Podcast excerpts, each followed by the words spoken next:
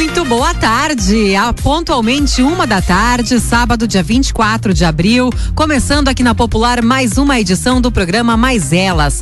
Oferecimento da médica pneumologista, a doutora Bárbara Fontes Macedo para diagnóstico ou tratamento de asma, bronquites, gripes, pneumonias. Marque uma consulta com a doutora Bárbara Fontes Macedo, médica pneumologista. O telefone é o 3762 1124. Também nova parceria aqui no Mais Elas do médico cirurgião vascular e endovascular, o Ricardo Sequinato. Se você sente dores e desconforto nas pernas, inchaço de membros inferiores ou possui varizes e vasinhos, melhore aí a sua qualidade de vida e a estética das suas pernas. Consulte com o Dr. Ricardo Sequinato, médico cirurgião vascular e endovascular. Atendimento também no Centro Clínico em Teutônia. Neste momento, temperatura na marca dos 28 graus mais 7 décimos no Vale. Sintam-se todas convidadas a participar com a gente a partir de agora aqui no Mais Elas. Você interage através do nosso WhatsApp, o 995 749 969. Boa tarde, Luciana. Boa tarde, Rose. Boa tarde a todos os ouvintes. Alegria estar aqui para mais um bate-papo nesta tarde de sábado, que é o último sábado do mês de abril. E o mês de abril, Rose, e ouvintes, é o mês de conscientização do autismo. E esta é a temática do nosso bate-papo de hoje, com a participação das representantes da ONG Floco Azul Pró-Autismo de Teutônia. Daqui a pouquinho elas vão contar para gente como foi o trabalho de criação, de, uh, do trabalho que está sendo desenvolvido por esta ONG. E quem estará conosco é a presidente Poliana Steinke e o vice-presidente, a Débora Regina Herich. Alegria ter a presença de vocês. Muito boa tarde, Poliana. Muito boa tarde, Luciane. A alegria é nossa, né? Gratidão mesmo pela abertura, uma nova, né, participação com vocês aí, representando então a nossa ONG. Boa tarde especial também a Débora. Boa tarde, agradecer, como a Poliana já fez, uh, de antemão, a abertura da rádio para a gente poder divulgar um pouco do nosso, do nosso projeto, da nossa ONG aqui na cidade.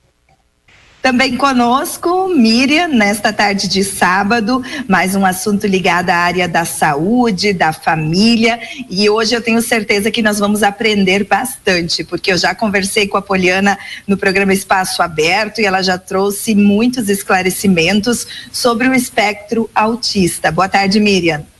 Boa tarde, Luciana, Rose, convidadas. Boa tarde aos nossos ouvintes também. Uma tarde muito interessante para a gente, uma, uma forma interessante de começar a nossa tarde. Um assunto novo. Com certeza, e um assunto que tem um mês especial de destaque. Eu gostaria que, inicialmente, a Poliana falasse um pouco, uh, explicasse o que é o autismo, e para a gente dar uma introduzida no tema para quem não conhece, nunca ouviu falar, ou tem muito pouco contato, ou não conhece nenhuma pessoa autista.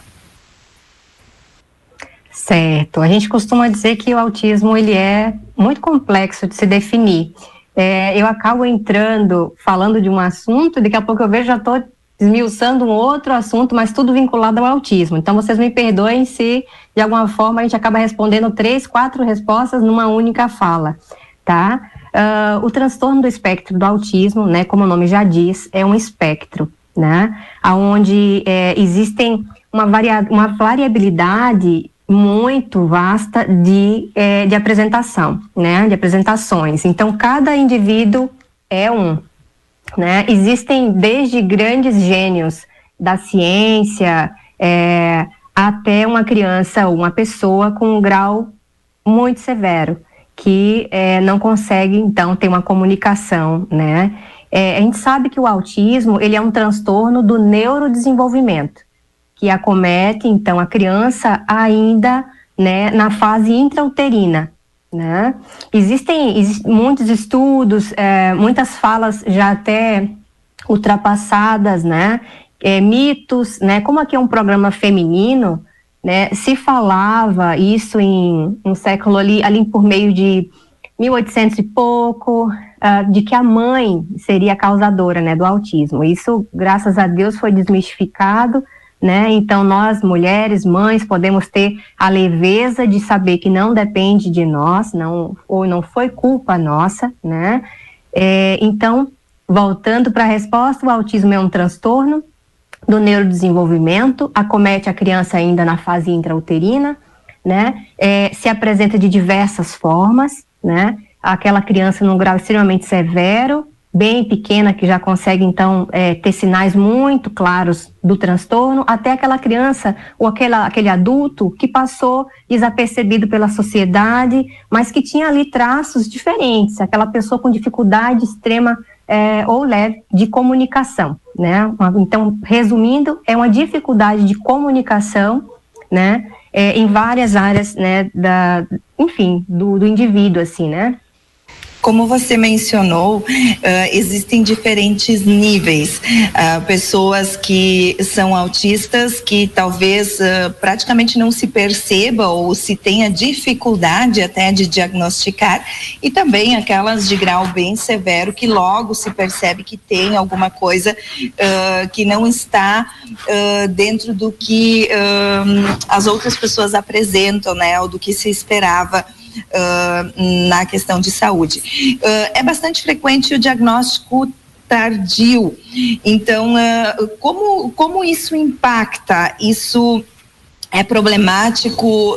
quanto antes se identifica, melhor? Sem dúvida, Luciana. Sabe que é, nosso trabalho aqui em Teutônia, né, é, principal é trazer essa consciência, né, para os profissionais da saúde, da educação, né? Eu falo, cito sempre essas duas áreas porque são as áreas chaves, assim, para um diagnóstico precoce, né? Então, primeiro, é trazer, então, esse conhecimento, fortalecer, então, esses profissionais que já estão aí atuando para identificar o quanto antes o diagnóstico, para essa criança ter uma intervenção, né? E favoreça a um melhor desempenho, em, enfim, toda a sua vida, né? E o segundo pilar Daí a gente pode falar mais adiante, que é a questão do acolhimento das famílias, para que eles também consigam quebrar esses, esse preconceito, essa dificuldade, né, de entender o que é o diagnóstico, e se abrir para ouvir até essa escola, quando sugere o que que, olha, essa criança tem traços diferentes, às vezes a família não está pronta, e acaba não protelando, né, e acarreta o diagnóstico tardio. Isso, Lu. Uh, Débora, eu gostaria que cada uma de vocês falasse como se constituiu este vínculo com o autismo. Se são mães autistas, uh, desde quando vocês têm o envolvimento com a causa? Então, uh, eu levantei a mão agora há pouco, porque quando a Poli falou da questão do, de diagnóstico precoce, que é o que a gente uh, tenta trabalhar e divulgar, né, a questão dos marcos de desenvolvimento, desses profissionais habilitados, capacitados, para estarem uh, chamando essas famílias e de uma maneira bem acolhedora e, e de colocar a situação. Mas o meu caso, sim, foi, eu sempre percebi que havia algo. E uh, não tive esse diagnóstico, esse laudo fechado por três, quatro, cinco anos. Eu, eu na verdade, o laudo fechado realmente com o, o, a classificação, com o CID, enfim, e a comorbidade, que eu creio que a gente vai falar daqui a pouco, uh, nós temos ele há um ano, um ano e meio, mais ou menos. Mas a, a questão toda é que muitas vezes, uh, como a Poli citou, a aceitação ou não da família, né, a família fica muito não, mas isso vai passar. Ou então, muitas vezes, acaba ouvindo isso de alguns profissionais também da saúde. Muitas vezes as famílias procuram, sim, e muitas vezes os profissionais das escolas chamam os pais para relatar algumas situações, né? Eu sei, eu sei que como professor eu digo isso também, às vezes a gente, às vezes não, nós não estamos uh, classificando e muito menos uh, julgando as crianças em sala, mas eu acho que tem questões que a gente tem que chamar as famílias sim, e colocar, né? Até porque tem, uh, tem uma, uma toda uma questão de, de um trabalho que deve ser feito até uma certa idade para que as questões comportamentais e de interação social consigam ser desenvolvidas da melhor maneira possível, né? E, e no meu caso, eu percebi algumas questões e eu fui encaminhando conforme eu via necessidade, porque eu já tinha uma ideia de questões de, de encaminhar para fono e de psicoterapia, no caso com psicóloga. Mas uh, foi, partiu da mãe, né, partiu de mim, assim, esse encaminhamento, eu não tive nenhum profissional com o meu filho com um ano, com dois, com três, com quatro, com cinco anos de idade, mesmo eu relatando, e eu sou uma mãe que eu tenho um, um portfólio do meu filho, né, onde eu vou colocando as questões de seletividade alimentar, onde eu vou colocando as alergias, eu tenho todos os anos, assim, um, um, um resumo da vida dele. E eu sempre levei isso para as consultas. E, e, enfim, só depois de uma avaliação neuropsicológica muito bem feita e cara, né? Porque não, não tem plano de saúde que cubra, a gente tem que fazer muitas coisas somente no particular, né? Poliana, a Poliana também está conseguindo muitas coisas nesse sentido, que a gente consegue um laudo, né? De realmente uh, que, que algum, algum profissional realmente habilitado, que é difícil de encontrar também, te diga realmente o que é, em virtude de tantas características, em virtude desse guarda-chuva uh, terem tantas. Uh, ser, ter uma intensidade tão diferente no meu filho, questões de fala interação social, quanto as questões são bem diferentes já no filho da Poliana. Na verdade, eu ia mesmo te perguntar isso, se tu, se tu acredita que a dificuldade do diagnóstico está associada a, a, ao fato dele ser tão vasto, né, as características e, e enfim, as características da, da criança com autismo, né, ou se é uma falta de preparo ainda da, da área da saúde para fazer esse diagnóstico. O que é mais agravado nesse caso, na tua opinião? E aí tu já acabou uh, respondendo A gente um já vai trazendo os ganchos, né, assim, de é, muitas coisas, como a Poliana disse, assim, se vocês sentirem que a gente está indo muito, muito adiante, nos puxem de volta, porque não tem como uh, uh, a gente falar só de uma coisa, tá? Não, então, e, a vi, e, a vivência de vocês, né, toda é. essa bagagem que vocês trazem, né, porque eu acho que isso também é importante nesse momento, a gente falar com pessoas que estão vivendo isso no dia a dia, desde o meu, do primeiro momento, e me chamou atenção antes de que as mães sempre sinalizam alguma coisa, sempre percebem, né? Eu acho importante marcar isso para quem está em casa, de repente, nesse momento, está com essa dúvida de não parar de investigar, né? Essa frase do vai passar, ela pode ser muito angustiante para quem está observando alguma coisa e não consegue evoluir, né? É, essa fala é muito importante. Essa essa frase assim que a gente escuta de, de pediatras, né? Eu digo a gente porque eu já ouvi, a gente escuta de pediatras, a gente escuta de, de neuro, eu nunca ouvi, mas uh, dos professores, enfim, também. Só que a gente. Oi, Rose. A gente estuda, né? A, eu estudei a questão dos marcos do desenvolvimento infantil, então, assim, uh, as crianças caminham, cada uma da sua maneira, faz as suas explorações, tem, os, tem alguns estímulos diferentes também, né, em virtude de ambiente, de questões sociais, de familiares, enfim, tudo isso envolve. Porém, uh, chegou uma certa idade, a criança não faz tal coisa, né, eu acho que esses profissionais da saúde, principalmente, que acompanham os pediatras, geralmente, né, eles, eu, eu creio, meu ponto de vista, é a minha opinião, eles deveriam sim se posicionar assim um pouco mais especificamente. Vamos ouvir também a Poliana falando um pouco da sua história, da sua vivência. Pois é, uh, é bem diferente realmente da vivência da Débora, onde a gente conseguiu um diagnóstico é, precoce, né? Ali com um aninho e, e, nove meses a gente já tinha um laudo com um neurologista, né? Mas como no, no caso, o menino da Débora tem um grau mais leve, né? Então foi passando desapercebido, né? Por mais tempo. No nosso caso, é, ele é um grau 2, né? Existem então três graus, né? Um, dois e três, e alguns, então, uma definição antiga, relativamente antiga, era leve, moderado, severo. Uh, então, chegou ali. Eu tenho uma indicação, pessoal, me permitem mostrar a carteirinha de vacinação, tá? A minha tá diferente porque eu tentei encadernar, não tive muito sucesso. mas a caderneta de vacinação todas as crianças têm acesso, né? Em diferente classe social, ele recebe, a criança recebe, né? Os pais ali a carteirinha. Então eu indico que as famílias, né? Tem alguma dúvida? Nem sempre ter, nem, não só o fato de ter dúvida, mas seguir, né? A partir de agora que está recebendo essa informação, dá essa atenção para a carteira de vacinação, né? Uh, mesmo que a sua criança não apresente nenhum traço de atraso, né? Mas na carteira você vai conseguir realmente identificar ali pelas páginas 43 a, a 51, cita os marcos do desenvolvimento. A criança com um ano e meio, por exemplo, ela precisa falar pelo menos 20 palavras, tá? É, de fato, cada criança tem o seu tempo dentro desse esperado do marco do desenvolvimento, né? Então, chegou um ano e meio, a criança não fala, né? pelo menos essas 20 palavrinhas, fique atento, né? A criança não aponta, né?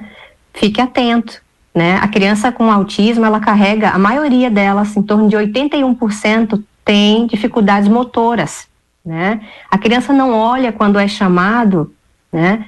Fique atento, né? Então vamos para a carteirinha, a gente sabe que é uma realidade, nossos pediatras às vezes não têm ou tempo suficiente na consulta ou realmente por uma falta de preparo, né? Eles não conseguem ir lá na carteirinha num espaço que eu achava que era mais voltado para os médicos, né, as enfermeiras ali na, acompanhamento das vacinas. É, existe ali um espaço onde eles têm, precisam sinalizar, ah, um seis meses, tal, tal habilidade adquirida. Não, não está adquirida. E isso vai construindo, né, um mapeamento dessa criança para que, então, mais precoce consiga esse diagnóstico, né? Então, voltando para a pergunta da Lu, é, aqui em casa nós percebemos, então, desde um ano, né, ele já não foi perdendo habilidades. É muito comum no autismo. A criança nasceu, aquela coisa linda, aparentemente não tinha traços, né? Claro que hoje, olhando para trás, eu vejo nitidamente traços desde que ele era bebê, né? Mas é, a maioria de nós passamos desapercebidos. Então, com em torno de um aninho, ele começou a apresentar, então, perda de habilidades. Né? Ele já tentava, já falava algumas pequenininhas palavrinhas, tentava falar mamãe, papai. E ali, com um ano e quatro meses, ele foi perdendo essas habilidades. E isso foi passando um pouco desapercebido, mas igual eu perguntava para mães mais experientes, né? Não, é assim mesmo. O menino costuma falar mais tarde né? É, fulano falou com dois anos. E era isso, isso ia me confortando de alguma forma. Mas eu percebia que tinha algo errado. E chegou um ponto de desespero que eu não queria mais ouvir, né? Nenhuma opinião, né? Ah, eu então comecei a pesquisar na internet e quando eu achava algum sinal que eu colocava, ah, a criança que fica dando muitas voltas ao redor da mesa, uma inquietação aqui da minha casa, né, do meu filho. Aí aparecia autismo. Aí eu, ai, eu acho que eu pesquisei errado, eu acho que tem uma coisa errada aqui, porque a referência que eu tinha de autismo era aquela criança que nunca olhava nos olhos, né? Que só ficava rodando ali, né? Ou brincando com o carrinho, girando a rodinha. O meu filho não era assim. É um queridão, né? Sorridente, brinca funcional com o carro, aparentemente, né? Depois eu fui observando como ele foi perdendo habilidades, começou então a florar o autismo com um ano e meio, né?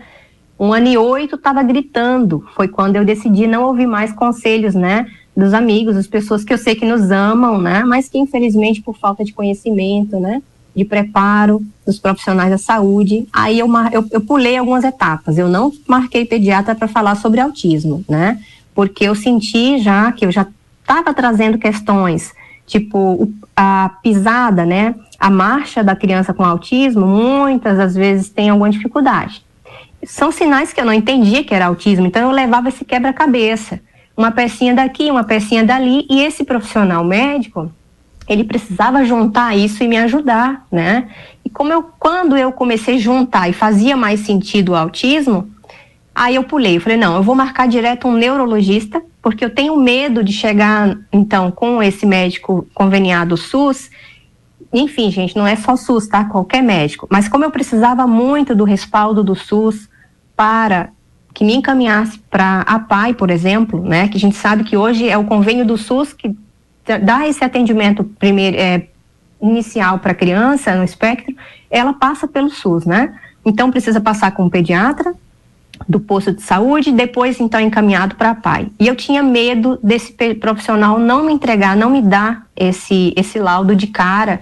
Não é um laudo, na verdade. Ele não, às vezes ele não define que a criança é autista. Ele só precisa te dar um encaminhamento para que se inicie a estimulação precoce né? Eu tive uma conversa muito boa essa semana com um pediatra que atende aqui no município, fiquei muito grata. Eu vou citar o nome dele, é o doutor Pedro, tá? Doutor Pedro, ele, é, ali no posto de Canabarro, pude trazer as questões do autismo e falei para ele assim a importância de que, é, mesmo que a criança não feche um diagnóstico, o médico tenha dúvidas, né? Mas encaminhe essa criança para estimulação, para estimulação precoce, né? Porque ela só vai ter ganhos se na, lá na frente não fechar para autismo, ótimo. Mas se houve, uh, se percebeu algum atraso, né? Por isso, então, foi observado. Então, esse atraso ele precisa ter profissionais qualificados para estimular, né? Para que essa criança possa parear de novo com os, uh, os demais da mesma idade, né? Senão o autismo ele começa a fazer isso aqui, ó. Por que, que veio o diagnóstico para o menino da Débora, né? Por exemplo, porque por mais que ele viesse desenvolvendo, aparentemente, né, muito próximo do, da, da, normalidade, chegou uma idade, uma fase que começa a disparear de certo modo, de tal maneira que é impossível, o autismo fica gritando e aí qualquer pessoa fecha o diagnóstico, né? Então, a beleza do diagnóstico, se eu posso dizer, estar em ser precoce. A beleza desse profissional ser realmente mostrar uma qualificação está em ser precoce. Senão, qualquer pessoa consegue, então, né, sair citando, olha, esse é autista, esse é autista, mas é a pessoa é, já chegou num ponto que a criança está gritando com tantos sinais, né, com tantos atrasos no desenvolvimento. Então, eu estou muito feliz com essa abertura do doutor Pedro, desejo que a gente continue conversando e ele possa estar tá nos ajudando aí, nos favorecendo nesse diagnóstico precoce, né, quebrando esse tabu de que é, eu não posso colocar o meu nome nesse papel, indicando essa criança para estimulação, porque daqui a pouco vai que não é autismo e eu expus essa criança, né, ao ambiente da pai, porque não precisamos ter preconceito, gente, que nossos filhos frequentem ambientes assim, tá? É, são assuntos complicados, mas que a gente precisa trazer, né? Nossa sociedade, a gente precisa amadurecer, quebrar esses padrões. A gente aqui em casa, a gente teve alegria é complicado dizer um negócio desse, mas a gente está tendo a oportunidade de aprender, né, através desse contexto, né? É, é um conflito de dizer porque é uma alegria sim, a gente aprende demais, né? A gente consegue ajudar outras pessoas, por meio da dor, né? Mas é uma dor que se transforma num prazer de cooperar com outras pessoas e primeiramente com o nosso próprio filho, né? Então é isso, queridas. A gente vai fazer o nosso primeiro intervalo comercial aqui no Mais Elas. Daqui a pouquinho, é rapidinho, a gente já está de volta com este tema.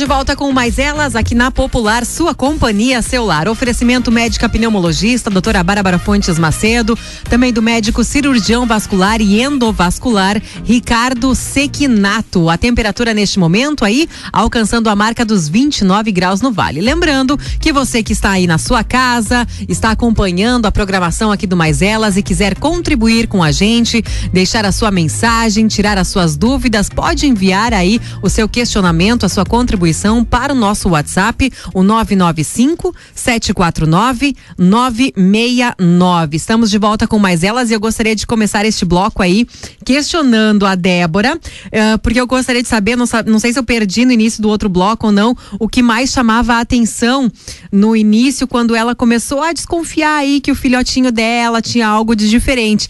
E, e quero aproveitar também o momento para trocar uma experiência com vocês, porque eu também tenho uma filha de oito anos, né? Que ela também foi diagnosticado com, entre aspas, um autismo leve. Ela também é hiperativa e no início, quem chamou atenção, quem primeiro chamou atenção para nossa família foi a professora. Foi na primeira série. E aí a professora chamava, ela dizia: "Olha, a Vitória, ela tem problema, ela não se concentra. A Vitória, ela não pode com muito barulho, ela fica irritada com barulho, com volume muito alto". Isso são coisas que eu já notava em casa também. E eu pensava, e eu condenando, né, julgando, capaz que a Vitória tem autismo. Da onde? Ela não tem nenhum, até então, né? O que que a gente sabe, né? A gente, porque a gente passa a investigar quando faz parte da nossa vida. Até então, tu não vai investigar uma coisa que, né? A princípio não te chama atenção. E eu pensava, gente, a prof, a prof tá com preguiça de, de, de, educar as crianças, ela tá com muita criança na sala de aula, vou falar bem claro e franco, porque com certeza muitas mães, muitas pessoas vão se identificar. Pensava, a prof tá com preguiça, né, de educar as crianças, a prof não tem mais controle dentro da sala de aula, né, por que que ela tá dizendo que a minha filha tem, tem problema, né, que implicância é essa? Ela quer dar remédio, ela dizia, ela tem que se medicar, ela tem que se medicar, né, até que então um dia cedemos e levamos, né, até o, o doutor e tal, fizemos um, alguns testes e constatou, né, o hiperatismo e então o autismo leve. Ok, o que que é o tal do autismo leve, né? E aí foi que a gente começou a investigar e a entender muitas atitudes que realmente eram peculiares. O problema do volume, né, do muito volume, eles não conseguem. Se tu grita com eles, não vai fazer sentido nenhum. Eles podem dar um berro de volta, eles não vão escutar o que tu tá falando. Ah, isso acontece com todas as crianças. Não com autismo é diferente. E eu gostaria de indicar um, um seriado no Netflix, aonde eu tive assim, ó. Se eu ainda tinha alguma dúvida, a partir do momento que eu assisti cinco minutos do primeiro episódio deste seriado no Netflix, eu tive absoluta certeza do que que era o autismo e que eu tinha uma autista em casa. Que eu não sei se vocês já assistiram, mas eu quero também dar dica, eu, eu indico esse seriado para muitas pessoas, até se alguma pessoa quiser assistir por curiosidade, eu acredito que até vai encontrar alguma semelhança com alguém pode até encontrar um autismo na sua família ou na sua rede de amigos também, que é o seriado do Atypical né? Que fala de um menino que ele já é grande, ele já trabalha, ele já tá entrando na faculdade e ali também tem questões assim de que o próprio médico diz, ah, né, os pais diziam assim, ah, tu não vai poder ingressar na faculdade, tu não vai poder ter um namorar, uma namorada, tu não vai poder ter uma vida como as outras pessoas. E a psicóloga dizia, não, tu pode, tu tem todas as condições, só que a forma como li, tu lida com uma pessoa de autismo é diferente. E isso é, é, é sempre quando eu chego num lugar assim que eu vejo que pode ser um lugar eu não gosto de usar essa palavra. Eu não gosto de chegar no lugar e, e, por exemplo, vitimizar a nossa situação ou justificar qualquer situação que possa acontecer, que possa partir da vitória. Mas quando eu sinto que a gente chega num lugar que pode ser um pouco ameaçador, entre aspas, eu já vou logo explicando. Diz, ó, com a vitória tem que ser um pouco assim, um pouco assado, porque, né, podem acontecer algumas coisas que ela não vai responder como uma pessoa normal responderia né? Agora eu não quero mais falar. Muitas vezes também, eu lembro que a gente comentou outro dia, as pessoas uh, uh, definem como birra, né? Birra, Algumas situações é. imaginam que é a questão de que uh, é uma fase de birra, que os pais não estão conseguindo ter o controle da criança. Então, dentro desse contexto, eu acho que é interessante explicar um pouco também essa diferença. É, só uma coisinha que eu lembrei, porque a gente estava comentando ali em alguns momentos, eu peguei ali dificuldades, existem vários graus, existem vários níveis, tipos, e, e cada autista é diferente, né? Uma coisa que me chama muita atenção na Vitória é o grau de, de criatividade. O, o poder de, de transformar uma coisa que para mim talvez seria lixo ou iria para o lixo em algo assim no, fantástico, sabe? E ela é de uma inteligência assim espetacular. Só que, claro, tu tem que conseguir canalizar e fazer com que a informação chegue da forma correta, né? Débora, com você. Então, vou retomar um pouquinho de cada coisa, pode ser? Pode. Não sei se nós falamos antes, mas nós temos uh, um, índice, né? Acho que a gente pode chamar assim, de que, que é uma pesquisa, ela não é brasileira, né? De uma a cada 54 pessoas sejam diagnosticadas com autismo, né? Então, achei muito legal da Rose assim abrir isso para gente. E que realmente se, se nós nós estamos entre quatro hoje, se alguém, as pessoas que estão nos ouvindo nunca tiveram contato com um autista, uh, daqui a pouco elas terão, né? Então, e, e isso não é a nível de Brasil, né? Isso creio que seja mais uh, norte-americano, enfim, europeu. E aí, falando um pouco das características, então, do, do meu menino uh, foram, como a Poli citou antes, depois que a gente descobre, entra nesse mundo, se empodera, não tem mais como continuar os nossos dias sem estudar, né? Sem pesquisar um pouco sobre isso, sobre uh, as questões que realmente são comprovadas cientificamente que dão certo, né? E aí agora, como a Poli disse agora, eu consigo enxergar várias questões que aconteciam lá de bebezinho, né, que eu não tinha esse olhar, desculpa, que eu não tinha esse olhar e muitas vezes, talvez nem repassava o pediatra também, repassava algumas questões que chamavam mais atenção. Uh, mas no meu caso foi questões envolvendo uh, amamentação, né, que foi foi bem bem difícil assim. Eu brincava que ele, ele nunca teve sono, assim, e é até hoje, né? Ele saiu, nós saímos do hospital e ele passou 12 horas acordado. E não tinha o que fizesse, uh, o meu o peito não chegava ou não, ou não pegava. Bico, nossa, o bico ele brincou por muito tempo, porque bico para ele também nunca fez sentido, né? A chupeta. E aí, conforme ele foi, foi se desenvolvendo, foi crescendo, as questões de caminhar, de sentar, Uh, esses marcos foram até dentro, dentro dos meses, idades correspondentes, né? Mas então o brincar ele começou uh, a enfileirar os Hot Wheels, né? Os carrinhos.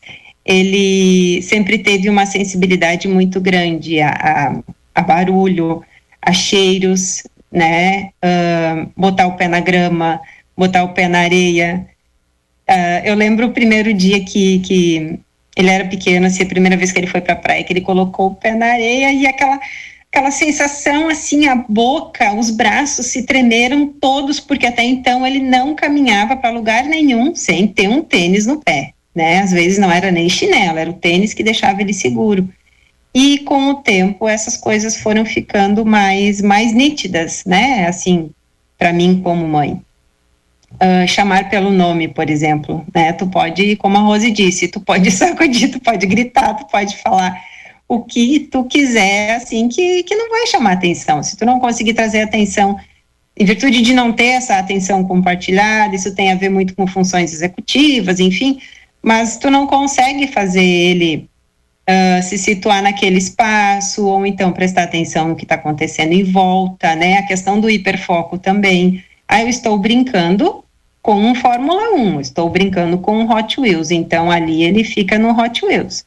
Se eu não uh, não tentasse de várias formas mergulhar naquele espaço, me envolver naquela brincadeira, para trazer ele, ó, oh, mamãe tá aqui, vamos brincar, ou vamos mudar, ou vamos caminhar, vamos fazer uma outra coisa, era bem difícil de tirar, né? E uh, outra coisa também, ele com três anos de idade, ele reconhecia todo o alfabeto. E isso foi muito, era muito normal. Ele tinha uma fala, sempre teve uma fala muito requintada, né? De falar muito bem. Nunca, até hoje, não usa, não sabe se colocar de uma forma mais informal. Até hoje ele, ele fala, lógico, está chegando numa idade que eles querem se reconhecer, questões de, de, de grupos, de idade, de escola, mas uh, sempre com uma fala muito, né, para a idade, assim. E aí as questões de interação social então começaram a vir de uma maneira muito, muito gritante. Ah, não, antes veio humano, agora que eu me lembrei.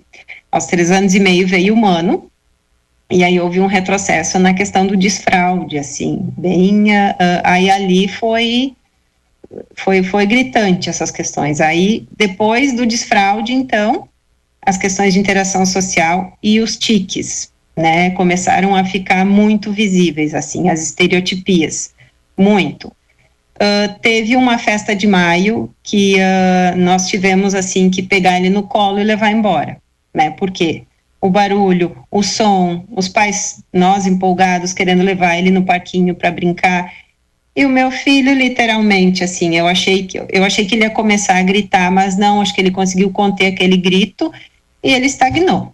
Dali ele não saiu. Então, dali em diante, eu fui procurando profissionais, mas eu nunca consegui um encaminhamento para neuro, nunca me dava um encaminhamento para psiquiatra, sempre dizendo que isso ia passar, que era para mudar um outro foco. Por isso que antes eu levantei a mão, porque a questão desse autismo leve, né, Rose, é muito complicado. E a Poliana trouxe isso muito bem colocado. Uh, ele, é um, ele é um leve, aí as pessoas ficam falando, ficam uh, fazendo ligações a outras coisas. Ah, é birra, é mal educado, né? É, nunca gostou de beijo e abraço, não existe isso, chegar num lugar. E, e a própria família, a própria família, gente, quer chegar no, no vô, na avó, nos bisa. Não tem é, oi. Só que como tu vai hoje ele consegue fazer isso e consegue explicar. Hoje as pessoas o conhecem e hoje eu consegui explicar isso para a família. Mas como é que tu vai explicar isso com uma criança de 3, 4, 5 anos de idade, que os avós querem pegar no colo, querem beijar? Isso acaba assustando eles também, e aí eles acabam se fechando mais ainda no mundinho deles. Essa questão do beijo, até pra gente é, é, chega a ser complicada o beijo e o abraço, porque hoje a Vitória ela aceita o meu beijo e meu abraço, mas de outras pessoas ela também, ela não quer beijo, ela não quer abraço, e não é porque ela não gosta, é porque faz parte do universo dela. A criança birrenta, você colocava, a Vitória ela tem muito nojinho. Eles têm nojinho. Quando você colocou, falou do pé da areia, a Vitória ela tem uma, uma cisma que que ela não consegue deitar num lençol, por exemplo, se tem bolinhas. Eu sou obrigada a colocar uma cobertinha e aí ela consegue deitar, sabe? Separar a comida no prato, sabe? esse tipo de coisas, uma, coisa que ela não consegue entender brincadeiras. Por exemplo, Vitória, eu já te falei mil vezes para te não fazer isso. Mãe, tu não me falou mil vezes, talvez uma vez, sabe? Ela é cética, ela é reta, assim. Eu, não, não dá, não dá para fazer brincadeira. Eu às vezes tenho que conversar com a mana mais velha de 12 anos, Valentina. Tu já entendeu que a Vitória ela não entende brincadeira, então não adianta insistir, sabe? Não adianta. Mas às vezes esse tipo de brincadeira são as brincadeiras que os adultos costumam fazer, né? Já te falei mil vezes, né? E, e fica, né, falando essas coisas que realmente nem tem cabimento, né? E que para eles é muito é, é, é no preto, no branco, falando bem simples. Eles não entendem, eles são céticos e é por aí. E realmente passa por birra, né? uh, a questão de. Eu sempre comento que com a minha filha mais velha, eu nunca deixei de ir numa festa. A gente ia até em bailes, botava ela para dormir na, na, cadeira, no meio do baile. Nunca deixei de ir num restaurante e tudo mais. E com a Vitória, a gente teve que reaprender uma outra forma de socialização. Então hoje eu penso assim tal lugar eu posso ir, eu vou, eu quero ir. Ah, eu, ali eu vou ter que ir sozinha. Tal lugar eu posso ir com as duas, ok? Tal lugar eu só posso ir com a mais velha. E tal lugar eu só posso ir com a mais nova. Né? Então, a gente, mas a gente tem é, é um aprendizado eterno, assim, cada dia é um dia de aprendizado. Poliana, tinhas uma contribuição? Sim, é, sabe que essas questões que vocês citaram, né, que parecem manias, né, a gente tem estudado, a gente sabe hoje que é, são questões sensoriais, né? Então, é, há uma, um, eu, no, na outra entrevista desse exemplo, que é como se fosse um emaranhado de fios. Por quê? O autismo, gente, a deficiência, ela é invisível, ela é neurológica, né? Então, existem áreas do nosso cérebro que são responsáveis por tais e tais comportamentos, por compreender e fazer uma leitura do ambiente, né? E a criança no espectro, ela tem várias áreas, assim, com defasagens, com bem complicado. Então, é, essa disfunção sensorial, porque nós somos totalmente, todos nós, tá? Autista, não autista, nós somos é, guiados por estímulos sensoriais, né? Da visão, da na audição, né? Do paladar, do tato. E as crianças no espectro, as pessoas no espectro, por ter essa disfunção, elas sofrem muito né? É, essa questão da coberta, né? Que a mãezinha citou ali, de não tolerar aquele, aquela, aquela sensação, né? Aquele toque, é sensorial, né? A, a Débora também citou a questão da areia, né? Do pisar na areia, é uma disfunção sensorial, né? Então a gente precisa o quê? De um profissional qualificado nessa área para identificar né, e fazer a integração sensorial, né? Fazer aproximações sucessivas para que essa criança comece aos poucos ter contato com, sub, com, com texturas, com enfim, com ambientes que para ela não é uh, não é aceitável assim de forma natural, né? É isso, queridas. A gente vai fazer mais um rápido intervalo. Em seguidinha, a gente está de volta com mais elas.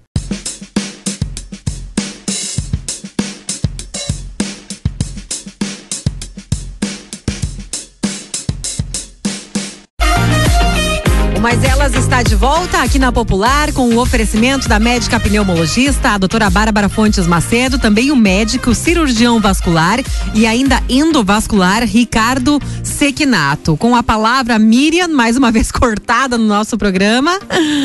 É, Rose, a gente vai ter que resolver isso em terapia, eu acho, sabe? Essa nossa relação. Mas é que senão perde a graça. Corta. A gente tem que ter um, um perrengue no Não, ar. Não, é, então. É isso aí. Então, eu queria comentar com, com as convidadas de hoje para pedir para vocês falarem um pouquinho mais do, do objetivo de vocês com a ONG, porque me chamou a atenção a forma como vocês três iam conversando e trocando ideias, a Poliana, a Débora e a Rose, incluindo os seus, seus comentários. Eu me sinto assim participando de uma reunião de mães, né? Onde às vezes as mães se reúnem para falar ah, do xixi, do que está comendo, né? E, e, e, a conversa de vocês, ela, ao mesmo tempo que ela está leve, ela está sendo de muita instrução, porque muitas coisas que vocês estão apresentando aqui eu nem imaginava. E já estava aqui pensando, será que algum dos meus filhos apresentou algum traço e eu não percebi, né? Então, daqui a pouco, assim, a gente começa a se questionar de tudo que passou e não enxergou na, na, nos filhos da gente, né? E, um, mas então, eu gostaria que vocês conversassem, contassem pra gente como que uh, surgiu a ideia da ONG e quais os objetivos de vocês com ela também. Daí a Débora, pode ser? Posso é. falar um pouquinho? Depois a Débora então pode me ajudar? Ah, então, né? Nossa ONG uh, surgiu então por essa demanda, porque não, infelizmente, nós não tínhamos essa representação, né? Uh, o objetivo é justamente trazer, empoderar esses pais, né? De conhecimento, né? Esse acolhimento de que eles não estão sozinhos, que é algo que Imagina, como a Débora citou, a cada 54 pessoas que nascem, uma faz parte do espectro, isso é um dado americano, porque nós não temos ainda no Brasil, tá? Mas é, creio que o ano que vem no censo deve entrar algum critério para ter esse apanhado de informações. Infelizmente, ainda não vai ser uma informação tão fidedigna, porque nós não temos as crianças com diagnóstico, né? As pessoas adultas, muitas sem diagnóstico, mas já vai ser um início, né? Uh, só um detalhe, a gente ah, na ONG conseguimos folders, né, informativos que a gente vai estar tá vai ser, vai ser colocado nos postos de saúde, uh, vai ajudar bastante também a população, nas escolas, né, é, no folder, tá, esse aqui é um modelinho, não é ainda o nosso folder atual, mas esse uh, com sinais aqui de, de diagnóstico vão poder ajudar os professores também nessa parte prática, né, com alguns é, tópicos muito peculiares do autismo, né? Uh, então, voltando para a pergunta, gente, é assim, tá? A gente se atrapalha porque a demanda é muito grande. Então, é, primeiro, acolher essa família, encorajar essa família, né? De que, dizer que ela não está sozinha, que não, não se faz necessário ter medo, é, esse preconceito. A gente precisa romper primeiro nós, na nossa casa, com os nossos familiares, né? Trazer informação, para ajudar essa criança efetivamente, né? E depois construir políticas públicas para a nossa sociedade se conscientizar e poder acolher essas pessoas, porque são muitas, gente, são muitas. Uma a cada 54. No nosso folder, a gente vai ousar trazer uma informação muito recente, porque esse dado que a, que a Débora né, compartilhou com nós é um dado de 2016, tá? Americano existe um, um, outra informação de 2018, né? A gente sabe que o autismo é, é, um, é uma informação, é um, um transtorno relativamente novo. Novo porque hoje se tem muito mais pesquisas, muito mais acesso para que esse diagnóstico também aconteça, né? Bem diferente de cinco anos atrás, tá? E 10, 20 anos, então nem se fala, né?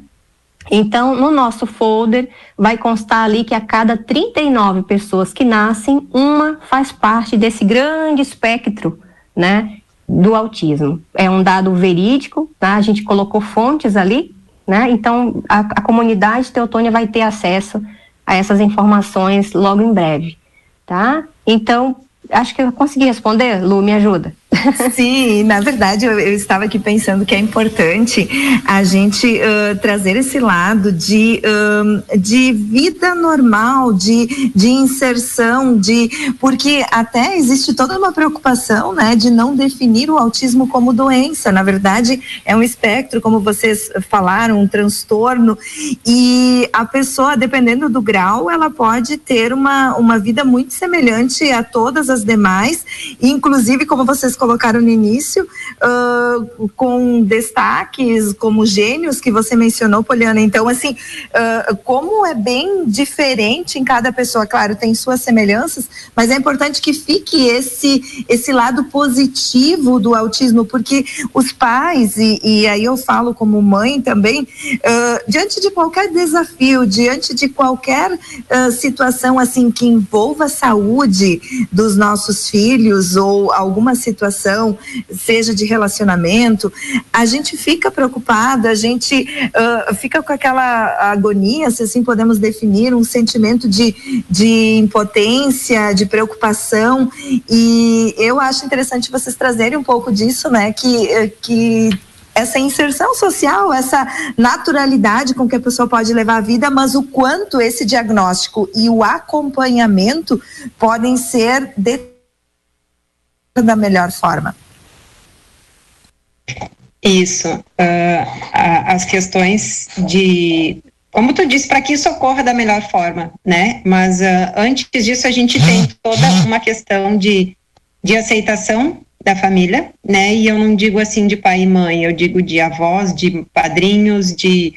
Porque geralmente tem uma pessoa que vai abraçar, né? Ou vai ser um pai, ou vai ser uma mãe, muitas vezes são avós, porque os pais vão trabalhar e esses avós que abraçam uma causa, que viram os motoristas da rodada, porque quando a gente tem um filho que necessita de TO, ecoterapia, tem que mais, Poli? Psicóloga, físio, fono. Fono.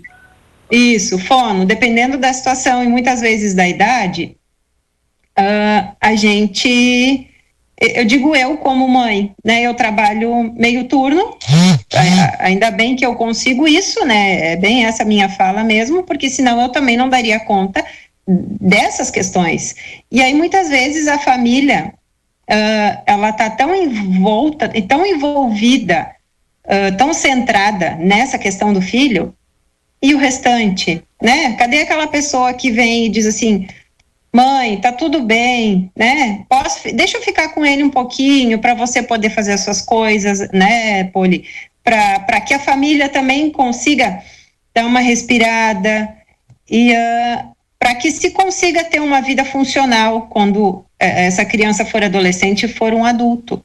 Essas terapias precisam ser específicas e precisam ser com profissionais que tenham formação na área, tenham formação em autismo, que tenham formação em ABA, né, que é o que a gente fala muito, que é o que a gente está solicitando, né, Poliana, até uma formação com os profissionais aqui da, da, do município, não sei, acho que a gente pode abrir, né, Poli, já foi apresentada, e, uh, mas o que eu queria dizer é que assim, ó, é muito bom poder falar, muito bom poder se empoderar e dizer, não, tem um grupo que nos representa, mas a gente precisa lembrar também que antes disso tudo acontecer, isso é um processo, existe aquele luto da família, o luto daquele filho, né, que, que quando, uh, quando a psicologia explica como é que é quando o filho nasce, a gente imagina um filho perfeito. E daqui a pouco esse filho vai crescendo, não é o que tu esperava, meu Deus, ele não age, ele não fala, ou então ele não interage com as pessoas, ele não faz contato visual, ele não me escuta. Parece que eu não estou no mundo dele e ele não quer participar do meu.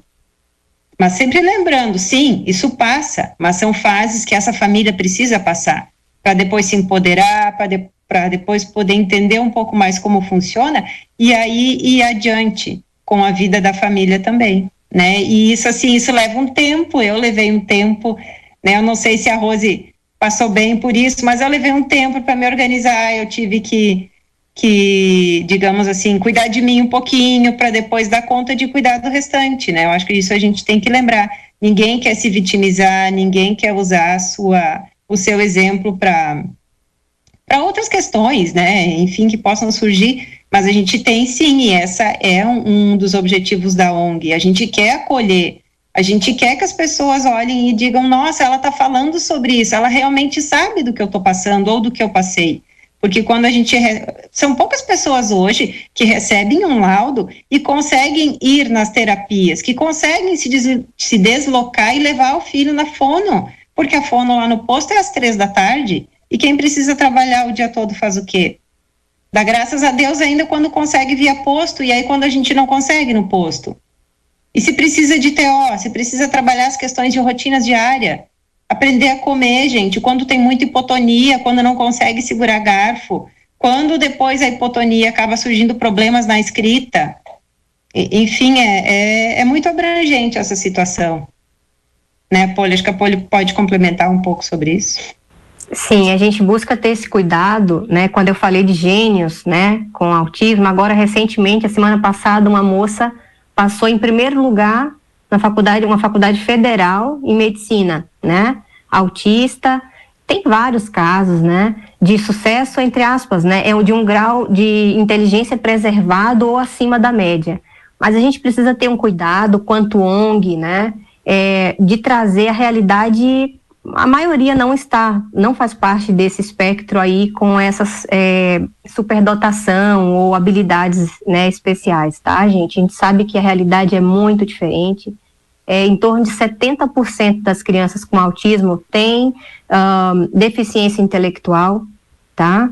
Então a gente precisa não romantizar o autismo. A gente sabe que é uma realidade doída na prática, como a Débora falou, a questão do, do luto Toda mãe, toda família vai passar, gente, é inevitável. O que a gente precisa estar tá unido é que essa família passe o quanto antes por esse processo, porque são anos de vida dessa criança e dessa família também que estão sendo penalizados, né? É, vai, ser, vai sendo retirado dessa criança a possibilidade de desenvolvimento, porque se eu, quanto mãe, passo muito tempo nesse luto, que é normal, a gente precisa passar, tá? Mas a gente precisa a, a fazer um, um, do luto à luta, entende? Foi o que aconteceu aqui em casa, né? É, a gente foi de um extremo ao outro muito rápido, mas cada família tem sua estrutura, a gente respeita isso, né, Débora? A gente quer estar aqui para acolher e dizer que cada família tem sua história, mas queremos sim incentivar a passar rápido por esse luto para migrar para esse outro grupo que está lutando, né, por políticas públicas, por trazer a realidade do autismo, né, gente? Cada dia que passa chegam mais famílias, tá? Mais famílias muito sofridas, relatos assim de mães chorando, contando a falta de, de não tem com quem contar. É isso é muito doído assim.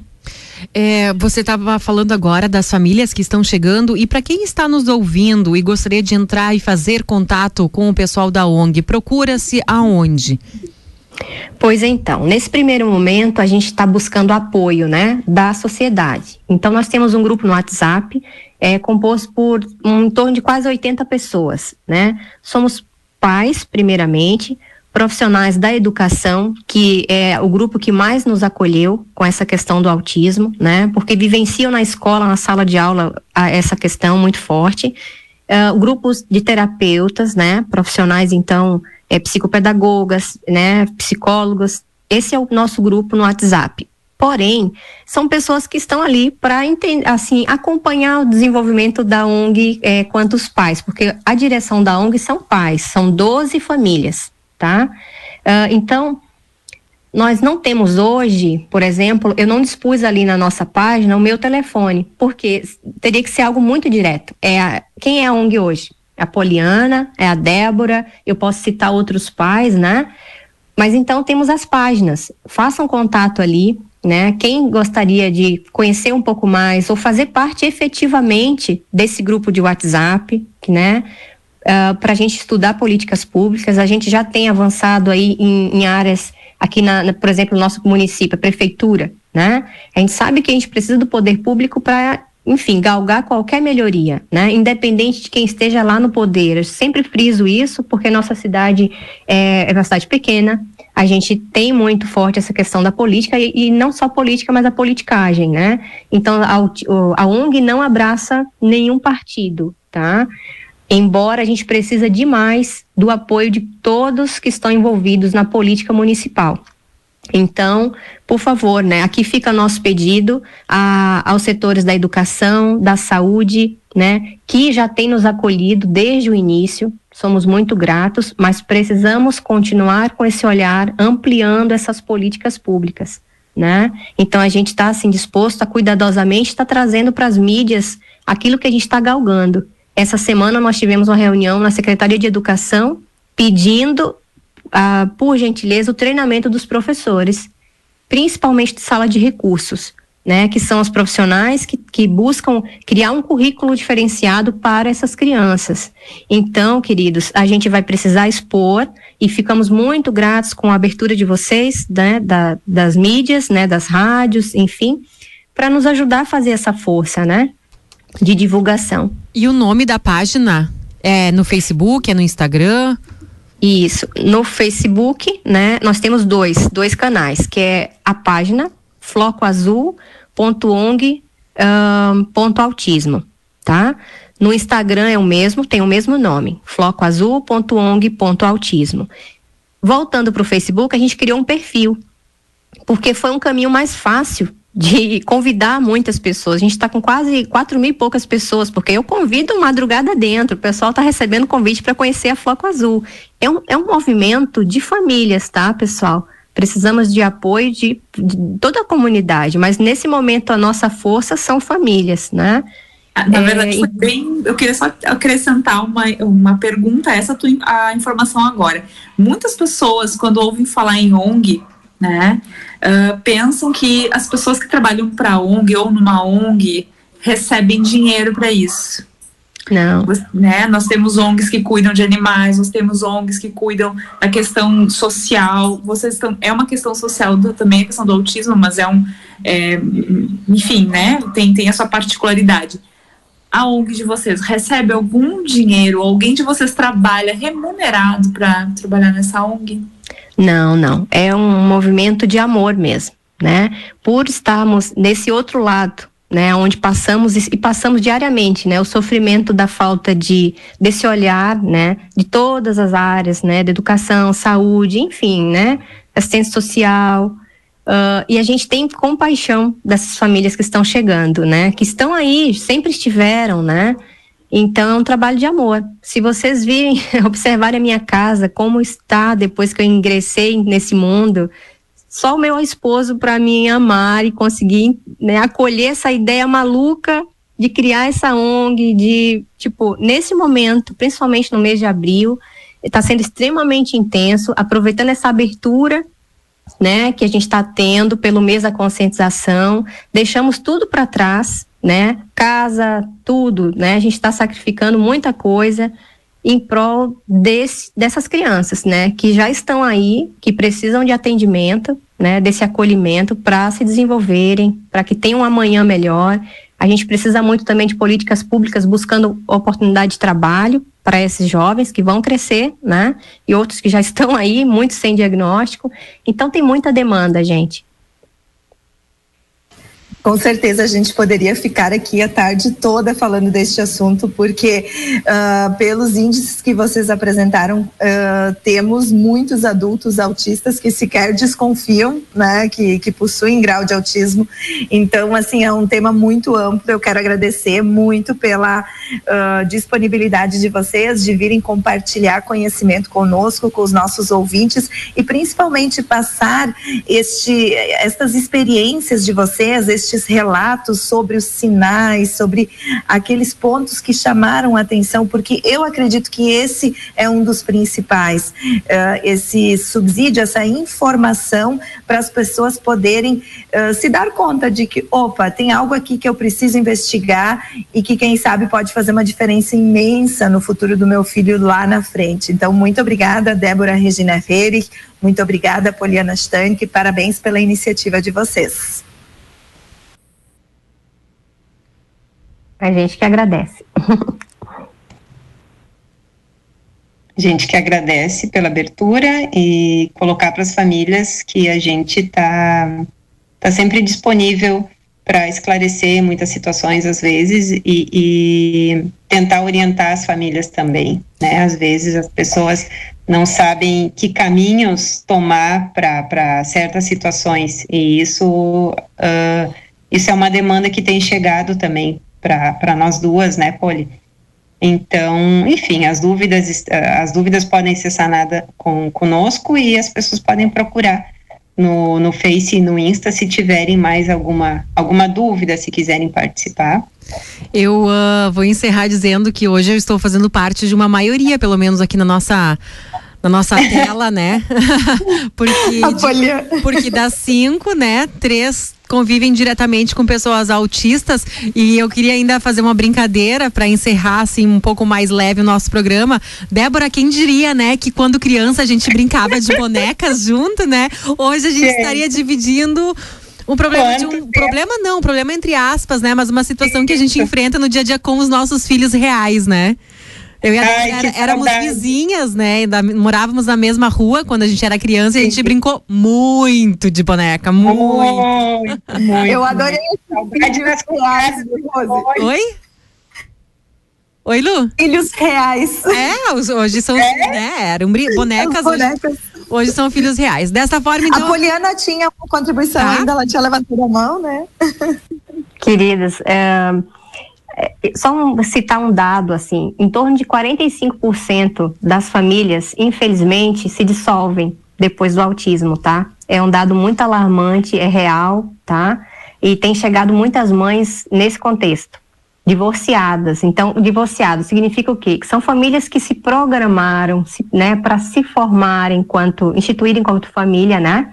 Casaram, tiveram sonhos, mas que quando surgiu o autismo, infelizmente, não houve essa estrutura, né, para suportar toda a demanda que vem com o autismo. Então, eu citei o caso do meu esposo, que é o meu braço direito, né, a gente consegue se ajudar, né, para dar sequência a esse trabalho, não só com atendimento com meu filho, mas também agora com a ONG. Então, fica aqui o meu apelo para que a gente possa buscar melhorar essas condições aí para essas mães, principalmente, né? Chegaram essa semana duas famílias com dois filhos autistas, gente. Pensa aí duas famílias, onde cada família tem dois filhos no espectro, né? Então vamos nos ajudar aí. Obrigada mesmo pelo carinho, pela abertura, gente. E eu ainda quero contribuir, agora que você falou aí das famílias, né, separadas, eu quero dizer que no, no momento, no mesmo momento, na mesma época, no mesmo mês, na mesma semana, assim, que eu descobri que a minha filha era autista, autista, é, eu estava me divorciando, eu estava me, uh, me separando, né?